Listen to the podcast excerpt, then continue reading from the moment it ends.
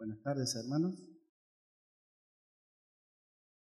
Quisiera meditar en algunos pensamientos de la palabra de Dios.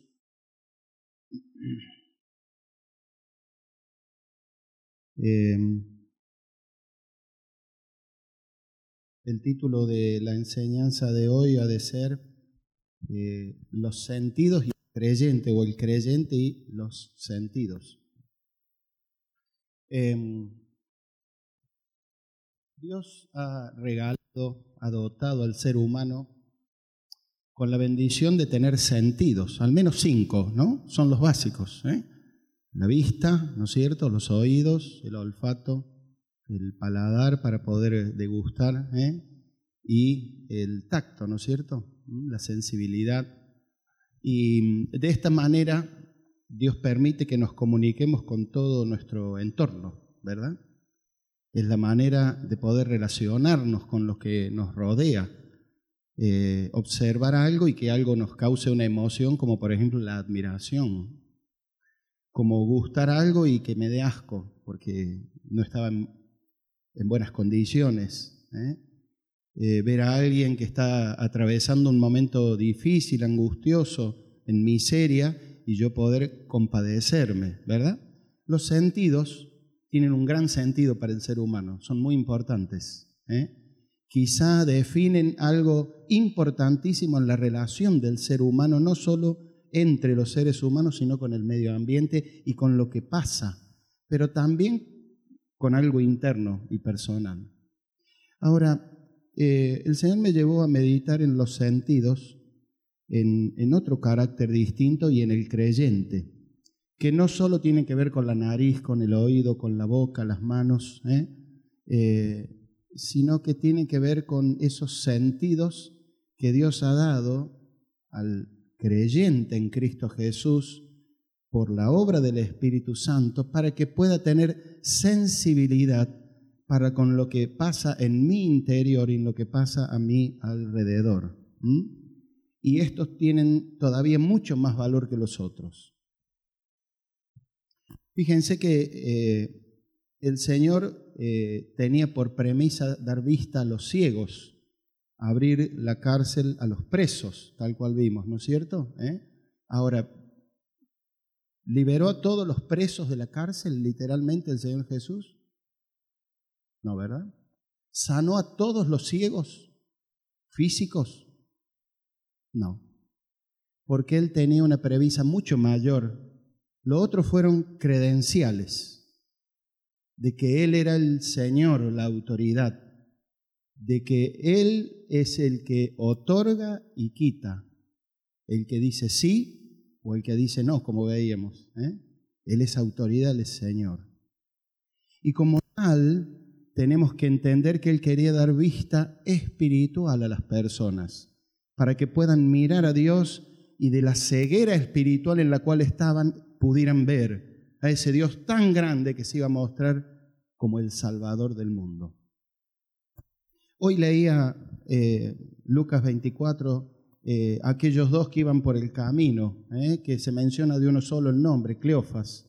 Y dice que iban los dos, iban conversando, interactuando ahí hasta discutiendo, debatiendo ahí todas las cosas que habían pasado. Y dice que se acercó el Señor, el Señor mismo, resucitado. Y se pone al lado de ellos y les pregunta, y ellos le dicen, pero sos el único forastero, el único extraño que no sabe lo que pasó. ¿Lo veían al Señor ellos con sus ojos físicos? Sí, pero los ojos del alma estaban cegados por la incredulidad. Estaban tristes, angustiados, porque ellos pensaban que Él era el que iba a darles libertad a Israel, libertad de sus opresores, ¿eh? Eh, del gobierno en el cual estaban, allí del imperio romano. Pero no entendía que Él venía a darles otra clase de libertad mucho mayor, y era la libertad del pecado, la libertad de la esclavitud al pecado. Y siguen su camino y dice que el Señor empezó a, hablar con ellos y, a hacer apología de la verdad bíblica y a decirles, miren, en la escritura dice esto, en la escritura dice esto, en la escritura dice esto, en la escritura dice esto. yo no sé cuánto tiempo caminaron, pero que el Señor esgrimió la palabra desde Moisés y por todos los profetas y les dijo cada detalle de lo que se iba a cumplir en él, quedaron pasmados, pero pensaron simplemente que era alguien que conocía mucho la palabra de Dios. Todavía no lo descubrieron al Señor. Y dice que él hizo que iba más lejos porque habían llegado y ya era tarde. Entonces le dicen, no, no te vayas, vení a casa, ya es tarde. Y dice que entró en la casa y cuando entró en la casa eh, iba, iban a comer. Entonces el Señor partió el pan y lo bendijo y entonces dice, le fueron abiertos los ojos. ¿Qué ojos? ¿Se entiende lo que quiero decir, no? Hay unos sentidos en nosotros que son superiores a los sentidos físicos y que a través de la parte neuronal nos hace ver un entorno y tomar decisiones, tomar acciones, nos hace pensar, nos hace emocionar. Dios nos ha dado sentidos en la fase espiritual para que nosotros ejercitándolos en Él no seamos extraviados. Y yo les llevo a leer dos pasajes fuertes de la Escritura para entender que se pueden extraviar nuestros sentidos. Nuestros sentidos pueden estar alterados, pueden estar nulos. Y el Señor no quiere eso en los creyentes. Primer pasaje, vamos a leer eh, segundo a los Corintios capítulo 11. Eh, dice el Espíritu Santo hablando por el apóstol, porque os celo, 11.2, porque os celo con celo de Dios, pues os he desposado con un solo esposo, para presentaros como una virgen pura a Cristo. Pero temo que como la serpiente con su astucia engañó a Eva, vuestros sentidos sean de alguna manera extraviados de la sincera fidelidad a Cristo. Qué pasaje, ¿no? ¿Lo leyó alguna vez usted? Yo creo que sí. No vamos a descubrir la pólvora. Siempre estuvo en la escritura, pero es bueno volverlo a leer y repasarlo. Y ya vamos a contar en el entorno en que está escrito este pasaje. Vamos al segundo pasaje que me llamó mucho la atención, Hebreos capítulo 5. Viene hablando sobre el sumo sacerdocio del Señor Jesucristo, el Espíritu Santo a través del escritor a los hebreos se expresa mostrando la gloria de Cristo y el sacerdocio que le había sido dado. Y cuando termina e-, este, este párrafo, dice 5 versículo 11, acerca de esto tenemos mucho que decir y difícil de explicar, por cuanto os habéis hecho tardos para oír. Porque debiendo ser ya maestros después de tanto tiempo, tenéis necesidad de que se os vuelva a enseñar cuáles son los primeros rudimentos de la palabra de Dios y habéis llegado a ser tales que tenéis necesidad de leche, no de alimento sólido. Y todo aquel que participa de la leche es inexperto en la palabra de justicia porque es niño. Pero el alimento sólido es para los que han alcanzado madurez, para los que por el uso tienen los sentidos ejercitados en el discernimiento del bien y del mal. Por tanto, ¿eh? dejando los rudimentos de la doctrina de Cristo, vamos adelante a la perfección, no echando otra vez los fundamentos del arrepentimiento de las muertas, de la fe en Dios, doctrina de bautismos, y sigue hablando el santo escritor a los hebreos. Los dos pasajes están dentro de un marco de apostasía. ¿Mm?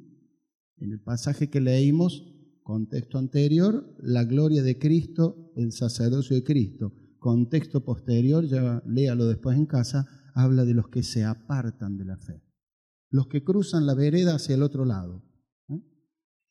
El apóstol allí escribiendo los segundos Corintios también les está diciendo, viene uno, les habla de, de otro evangelio y ustedes lo creen, vienen otros, les hablan de otra cosa y ustedes lo creen, pero lo que les trajimos nosotros es palabra de Dios y muestra las credenciales de apóstol para, para darles a entender que Él no habla por sí mismo, sino son palabras de Dios. ¿Dónde estaba el problema? ¿En el escribiente? ¿En la persona que estaba dirigiéndole las palabras allí? No, evidentemente no. Estaban las personas, en el caso de Corintios, que componían la iglesia, que de a poco ellos se estaban apartando de la sana enseñanza. Porque para llegar a ser una apóstata, eso no es de un día para el otro, pasa tiempo. Pasa mucha agua abajo del puente. Y eh, cuando uno se desvía de a poco, eh, empieza a perder la sensibilidad. Como pasa en la mano, ¿no? Cuando uno trabaja con cosas muy toscas, eh, toca una hoja, toca algo sensible y hasta uno es torpe al, querer agarrarlo porque ha perdido la sensibilidad en la mano.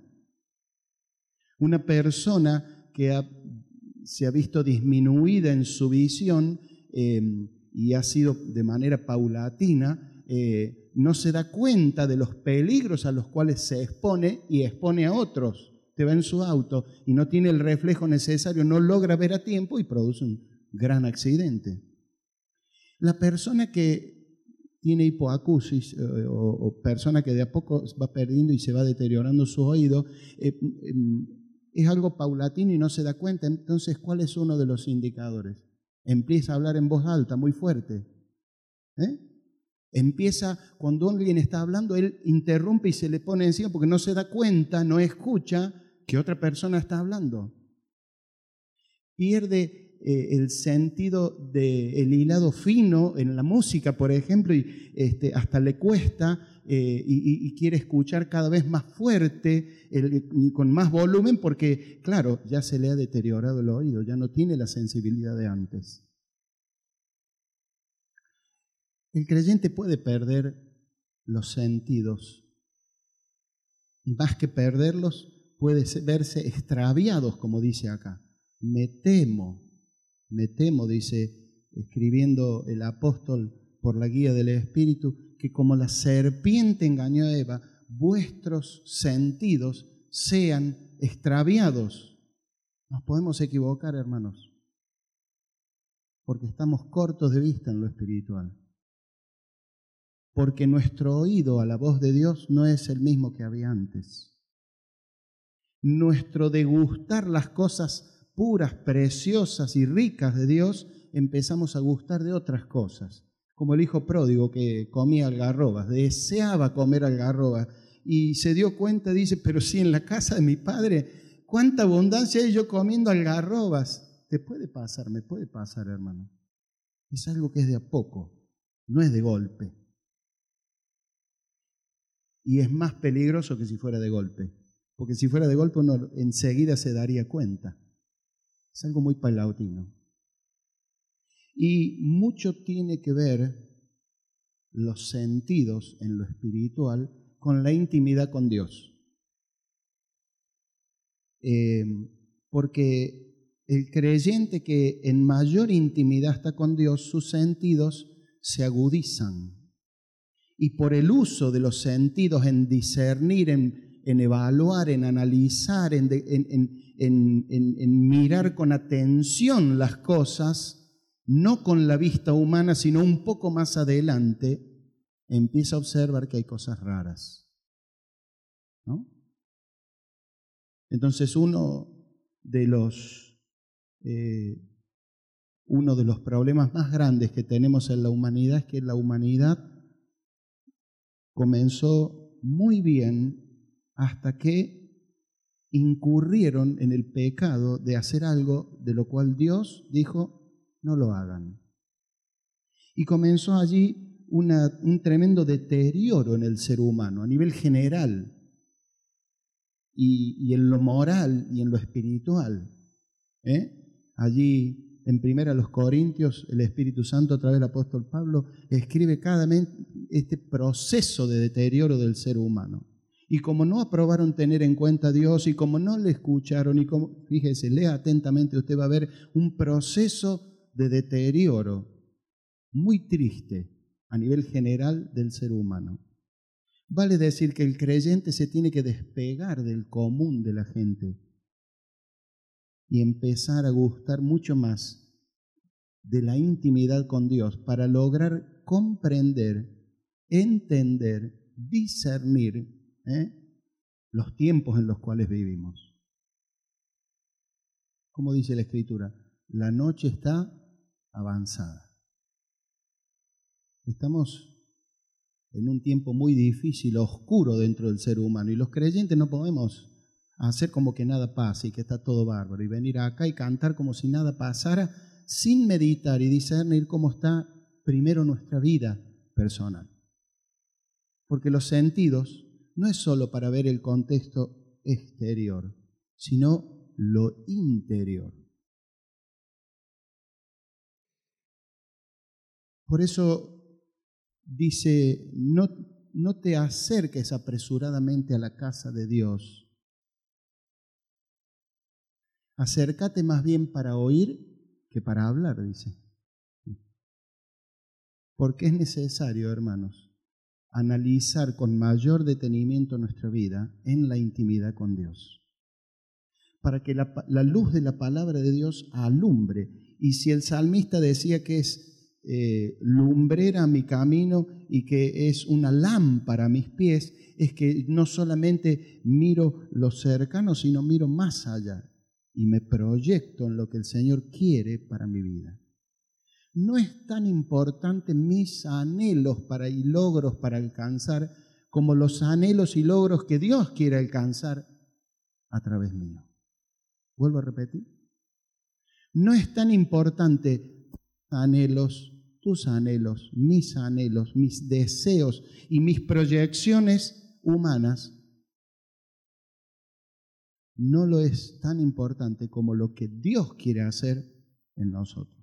Porque dice la Escritura que Dios es el que produce en nosotros el querer como el hacer por su buena voluntad. Es que Dios quiere que abramos los ojos, que tengamos muy atentos nuestros oídos, que degustemos con nuestro paladar lo propio de Dios, que aprendamos a ser prácticos, muy prácticos en las evaluaciones de todas las cosas que se acercan a nosotros y que nos vienen para discernir si verdaderamente es algo que agrada a Dios o no, si es algo que va a edificar mi vida o no, si es algo que me va a proyectar en la riqueza espiritual que está guardada para mí en los cielos o simplemente me va a traer algo de bienestar personal acá. Entonces el Señor quiere despertar en nosotros esos sentidos y agudizarlos mucho más pero en relación a la palabra de Dios tenemos que entender que hoy se escuchan muchas voces, hermanos. Hay muchos mensajes. Entre los medios virtuales y eh, hay de todo tipo. ¿Cómo vamos a evaluar si verdaderamente se ajustan a la palabra de Dios o no? Si están dentro de los principios de Dios o se apartan de Él. ¿Cómo vamos a discernir? ¿Cómo vamos a, a entresacar, analizar en profundidad? Si hay poca palabra de Dios en nosotros, si hay poca intimidad con Dios. Vivimos en un tiempo difícil, nuevamente lo expreso hermanos, esto no es algo nuevo. Por lo tanto, nosotros tenemos que agudizar esos sentidos.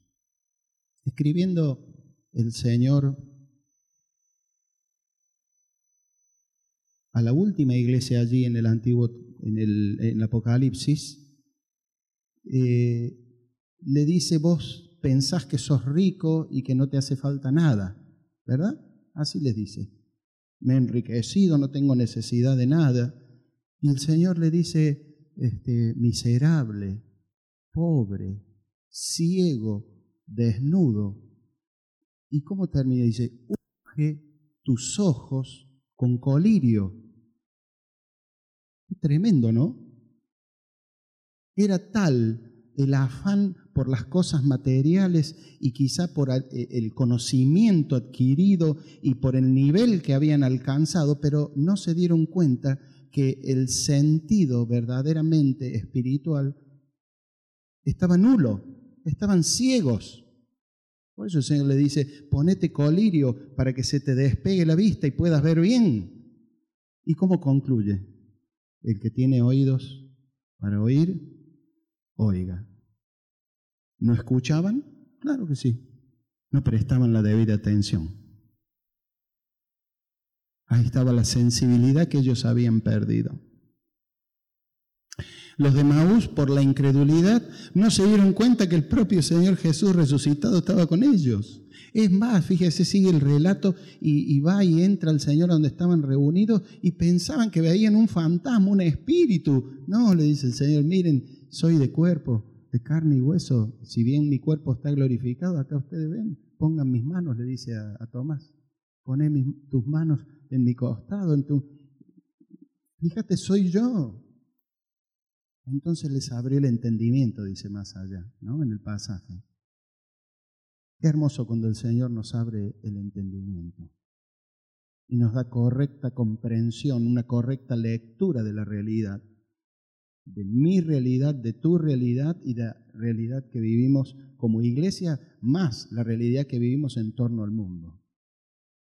Para que a través de esos sentidos podamos tomar una acción frente a ellos. No es cuestión de eh, hacer una correcta evaluación, firmamos la evaluación y termino ahí. No, no, hay mucho más. Ahora hay que una acción. En lo que requiere diligencia dice, no perezosos, fervientes en espíritu. ¿eh? Dice, este, allí en Judas dice, eh, ustedes vayan y convenzan a los que están dudando. A otros dice, sálvenlos arrebatándolos del propio fuego, dice. Y a otros, bueno, tengan misericordia, aún aborreciendo la ropa de la cual usan, es decir, tomando distancia. Hermanos, hay una acción que como creyentes luego de la evaluación viene. Ahora vuelvo sobre los pasos. El Señor trae por su palabra algo en esta tarde para nosotros que no podemos pasarlo desapercibido. Y que creo que no es poco. Bien. Vuelvo a reiterar, hay muchos mensajes. ¿Cuál es el mensaje de Dios? Fíjense que eh, se menciona en otros pasajes de las Escrituras que, por ejemplo, entraron encubiertamente en la iglesia y, este, y enseñan herejías, cosas incorrectas en otro pasaje de la Escritura. En otros pasajes, en aquellos tiempos buscaban de judaizar y dicen, no, momento, no es eso lo cual nos ha llamado. Este es tiempo de gracia de la iglesia, donde el Espíritu Santo ha trazado una dispensación, un tiempo distinto, no mezclemos. ¿Cómo vamos a discernir esas cosas si leemos y estudiamos poco la palabra de Dios? vivimos a devocionales. No se puede vivir a devocional, hermano. ¿Es malo el devocional? No, hermano. No deje de hacerlo. Pero hay que estudiar la Biblia, hay que profundizar. Para que a la hora de defender una verdad usted tenga herramienta bíblica, no humana, para defender las verdades de Dios. La Biblia se defiende a sí mismo, no hace falta que usted eh, con su intelecto, con su preparación. No, no, no. Fíjense que aún Apolos, un gran siervo de Dios, tienen que llamarlo aparte, un matrimonio querido, y decirle, no, Apolos, le vamos a enseñar más adecuadamente cómo... Y era un gran y elocuente predicador, pero le faltaba. Ahora, qué bien este matrimonio, ¿no? Ojalá hubieran matrimonios en nuestra iglesia como ese, con qué amor llamarlo aparte, con dulzura, para equiparlo con la completa palabra de Dios y, que siga adelante en el ministerio. Fuera otro y dijera, no, querido, deja de predicar, eso es un desastre. Tomate, sentate allá, aprende. No, no, no. No, hermano. El corazón de Dios no es así. Fíjense con cuánta paciencia el Señor esperó a que este, estos dos que iban caminando en Maús les fueran abiertos los ojos. Con cuánta paciencia. Con los discípulos que pensaban que él era un espíritu, con qué amor, con qué ternura los trató. A una Tomás. A una Tomás. Entonces, el Señor quiere ejercitar la misma paciencia, el mismo amor en nosotros.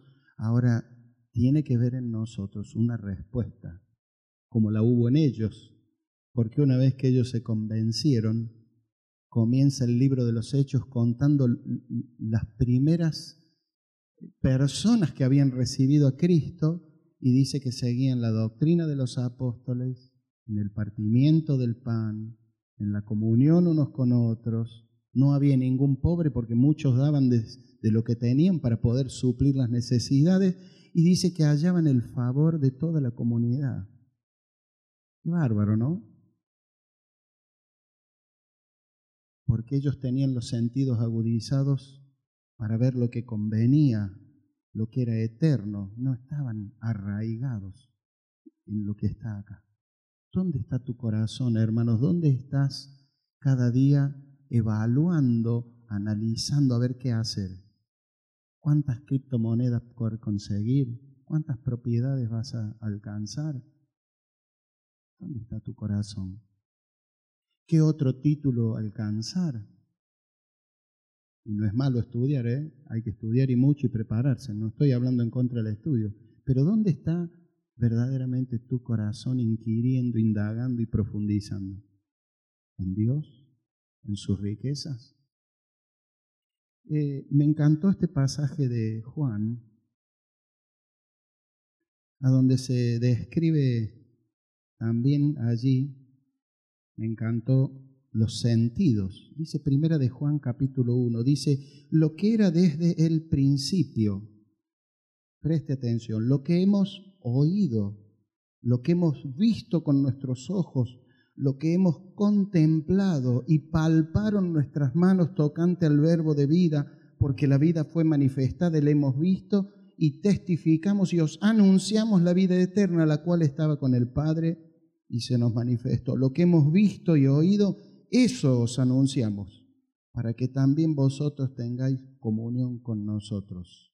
Y nuestra comunión verdaderamente es con el Padre y con su Hijo Jesucristo. Qué bárbaro, ¿no? Qué descripción de los sentidos hace Juan allí. Pero no eran sus sentidos humanos solamente. Ellos les estaban transmitiendo vida espiritual por la palabra y el Evangelio que les llevaba. A toda persona natural Dios ha dado sentidos para relacionar con su entorno, pero también para que tenga conciencia y evalúe que hay un Dios, hay un creador y hay alguien que desea acercarse. Dios ha dado esta conciencia de manera natural al ser humano. ¿Mm? Y no hay excusa en ninguna persona para decir Dios nunca me habló, Dios nunca se acercó a mí. Fíjense que el salmista escribía, dice, los cielos cuentan la gloria de Dios y el firmamento anuncia la obra de sus manos. Un día emite a otro día palabra y una noche a otra noche declara sabiduría. No es oída su voz. ¿Cómo el salmista percibió tal conocimiento? Porque en la soledad Dios se le revelaba y le mostraba cosas. Yo te invito a pensar si vos no tenés a Jesucristo como tu Salvador, si no sos un hijo de Dios, a que Dios está buscándote, que Dios te ama. Y de muchas maneras, aún como en esta noche, y a través de un interlocutor muy tosco quizá, Dios te está buscando porque te ama. Yo lo comprendí desde que era muy niño y doy gracias a Dios por ello, pero no hay edad para esto. En cualquier edad es tiempo para analizar, evaluar, buscar atentamente y luego tomar una determinación oportuna. Pedirle a Dios que te abra el entendimiento si no comprendes el Evangelio. Para que puedas entender la verdad tremenda de su muerte en la cruz a favor tuyo y a favor de cada una de las personas. No queriendo que ninguno se pierda, dice la Escritura, sino que todos procedan al arrepentimiento. Dios te dio sentidos para que vos los ejercites en Él. El salmista decía allí, en el 23 dice, eh, aunque ande en valle de sombra de muerte, no temeré mal alguno, porque tú estarás conmigo, ¿no? Tu vara, tu callado me infundirán aliento. Dice después, aderezas mesa delante de mí en presencia de mis angustiadores. Es que Dios, en medio de la angustia y del dolor de todos los días, dispone una mesa espiritual para que podamos degustar de los mejores manjares. Y vos te conformás simplemente con una migaja de la mesa. ¿Por qué? Queridos hermanos, todos los días Dios dispone una mesa riquísima en alimentos espirituales, sólidos, porque ya tenemos que empezar a dejar la leche, hermanos. La leche está bien para el niño, para el recién nacido. Llevándolo el ámbito espiritual, un creyente que recién ha recibido a Cristo le va a llevar un tiempo y va a tener que eh, estar con los rudimentos, con la parte sencilla, más sencilla de la escritura. Pero hermanos, acá dice, debiendo ser ya maestros, les está diciendo, eh, pónganse las pilas. Dejen de entretenerse con cosas simples y empiecen a profundizar mucho más en las riquezas que Dios nos ha dado por su palabra. Fíjense otro salmo precioso que dice, cuánto amo yo tu ley, todo el día es ella mi meditación. Y después dice, eh, más que la miel a mi boca, es dulce tu palabra a mi palabra. Qué cosa rara, ¿no? Ese es el sentido espiritual, donde para él era preciosa la palabra cuando él entraba en la presencia de Dios. Ahora, hermanos, volviendo sobre los pasos y estando en tiempos difíciles como los que nos toca vivir, nuestros sentidos nos tienen que llevar a la intimidad con Dios. Seriamente, hermanos. Ustedes entienden, tienen buena comprensión de lo que el Señor les, nos trae esta tarde de no conformarnos con los rudimentos, con lo más sencillo. Y alguien muy querido dijo dejar de surfear, de estar en la superficie y entrar a profundizar.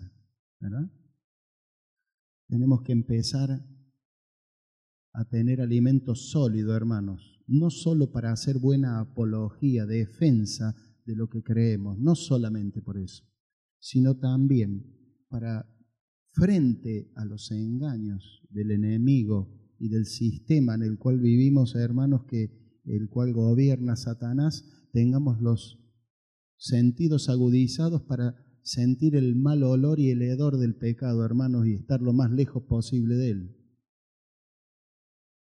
Para percibir con claridad el peso innecesario en nuestra vida y despojarnos de ello poniendo los ojos en Jesús, dice Hebreo. ¿Qué ojos, hermanos? Los ojos del alma. Y aferrarnos a la promesa firme que el Señor nos ha dado, a la recompensa que se viene y a pensar que en el mundo en el cual vivimos tenemos que ser luz y tenemos que ser sal. Tenemos que vivir de tal manera que el mundo sea atraído y glorifique el nombre de Dios cuando sea transformada su vida. Así como glorificaba el ciego después que fue sanado, ¿no? Porque en definitiva toda la gloria y la honra se la tiene que llevar Dios. No la iglesia, no las personas, Dios. Que por medio del Señor Jesucristo nos ha dado preciosas y grandísimas promesas, hermanos. Ahora, mientras estamos aquí, tenemos que ser diligentes, no perezosos y tenemos que pasar tiempo necesario en la intimidad. Fíjense cuando, qué detalle, ¿no? Cuando los de Maús entraron a la casa y tuvieron más intimidad y lograron ver al Señor de otra manera, ahí fueron abiertos los ojos de ellos. Nos está faltando eso, hermanos. Queremos crecer como iglesia, pero no solo en número. Espiritualmente, hermanos, hay que pasar más tiempo en la presencia de Dios para que nuestros sentidos se agudicen. Oramos.